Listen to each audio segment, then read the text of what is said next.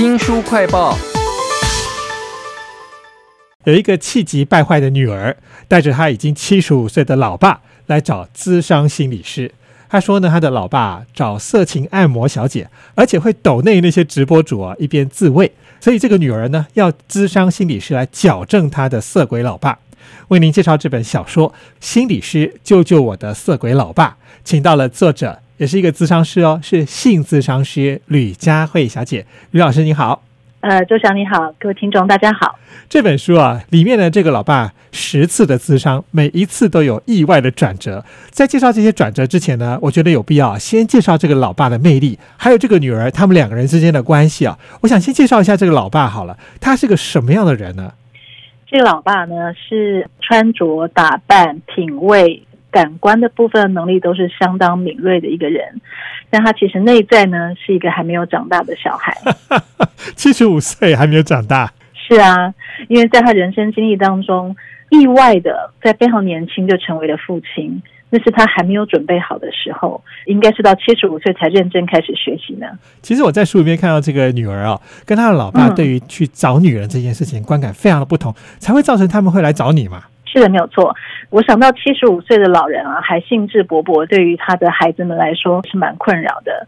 所以呢，这个女儿会很希望要矫正她的爸爸呢，不要。因为性而被人骗钱，所以这个部分是他们进来智商的最重要的原因。表面上看起来是这种很功利的理由，但其实这本心理师救救我的色鬼老爸，到后面就会带我们很多的转折，看到了他们内心其实还是有爱的，只是那个爱的表现的方式不太一样哦。这本书呢，色鬼的老爸是个主角，然后他一直在问说怎么样让女人爽。我想这是他对性心理智商的期待吧。讲到性这个禁忌的话题啊，这个主角智商是。有另外一层盘算，他其实比较想要看清楚的是，这个家庭里面产生的冲突到底是因为什么样的能力欠缺才出现。不过这句话，我想可能对一般人来讲是不太能够理解。能不能讲讲有什么剧情呈现了这个点呢？啊，最主要的是性对一般人来说就是一个性行为、性欲望的一个展现，但对我们心理师、性智商师来说的话，性其实有非常非常多的心理意义，是一种沟通、身心整合需求的一个渴望。但像性这样的一件事情呢，它的最最的开始的起源是从我们家庭里面发生。家庭里面有非常非常多的故事，包括性方面的故事，都没有办法被清楚的去做讨论。所以呢，好像他们都在吵性这件事情，但是其实如何去理解他们家庭关系当中发生了什么事情，以至于这个事情呢，到现在变成是老爸本身主张的是他的权利，他可以享受他的人生，但他的女儿认为什么？爸爸的权利却影响到他们整个家庭的形象与观感。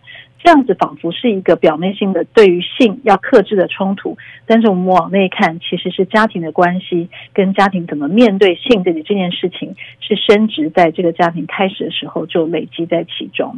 咨商师。总应该在过程当中可以掌控局面嘛？但这本心理师救救我的色鬼老爸，咨商师本身有一些转折，我觉得好有趣。例如说，咨商师他也要冒险，他想要突破老先生的防卫哦，所以说了一句话，他说：“我感受到你对太太的想念。”结果这个老先生发火了，而且他说的话呢，简直就像是赏这个咨商师的耳光啊！我觉得这段话里头应该有很关键的意思吧？对后来的咨商有什么影响吗？性对于这个老先生来说呢，其实某个角度对，也许是生理上的需求，可是另外一个部分呢，他是用性来逃避他人生当中不想要面对的痛苦。哇！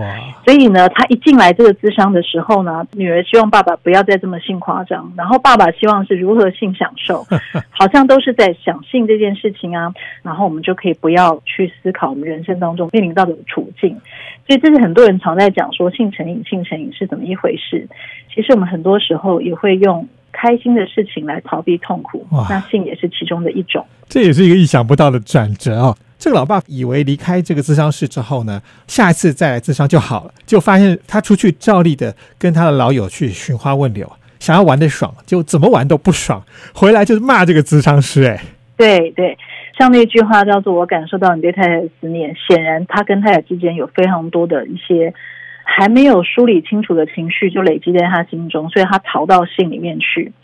刚刚那个主持人说，呃，这个我们心理师也是要冒险的，确实没有错哦。但是这个冒险其实是值得的，因为这个冒险如果会引发他这么强烈的情绪的感受的话，那就代表说背后他要压抑非常多的痛苦。这个部分一把它揭开之后啊，性就不只是性了。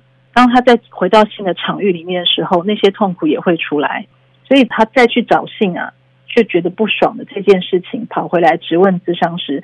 才是我们治疗的真正的开始。哇，原来咨商过程会发生这么剧烈的变化。这本心理师救救我的色鬼老爸里头，在这个老爸后来一次一次的发生各种转折之后呢，他有一段非常脆弱的时候，而且他自己不知道可能会非常危险。所以这个咨商师呢，他运用他的专业的技巧，明示暗示了这个色鬼老爸以及他的家属。这段我觉得也非常精彩。嗯。整本书当中，其实呈现了非常多的技巧，比如说一开始我们有很大量的性行为描绘的技巧，然后呢有性历史访谈的技巧跟性教练的技巧。这所有的技巧当中，最重要的一个核心的目的呢，是帮助我们色鬼老爸可以从性走进他的内心。所以，当我们把潘朵拉的盒子一掀开，我们不能假设我们的个案他有办法去承受潘朵拉盒子掀开的情绪，那我们反过来说，他很努力的去。逃到信里面，就是想把那个盒子紧紧的压住，不要去看到那个内在最深的痛苦。其实有时候不一定这么痛苦，但是我们要预告一件事情，因为出去不一定是好受。所以很多人说哦，来来智商啊，讲完以后应该会好。有很多正在智商的工作期的时候，其实走出去心情是不会好的，因为很多东西会从你内在会出来。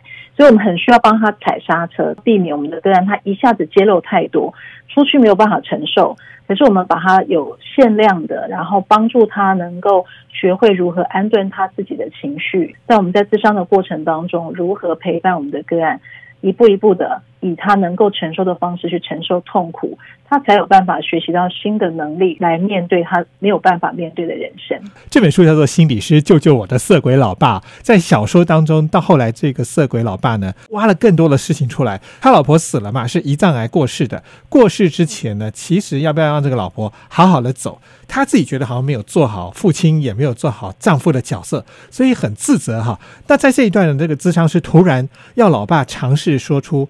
不是那个时候的事哦，而是此刻的状态。我觉得这也是很特别的一个探索方式。哎，对，回忆过去的痛苦，我们最怕的是我们的个案就沉浸在过去的痛苦当中，没有办法回到此时此刻，因为太难承受，又会逃避到让他解决痛苦的方法，帮助他回到此时此刻，也就是要让他知道说，在此刻他有能力借由心理师协助，有能力重新去看待他的人生，梳理他的状态，他会发现。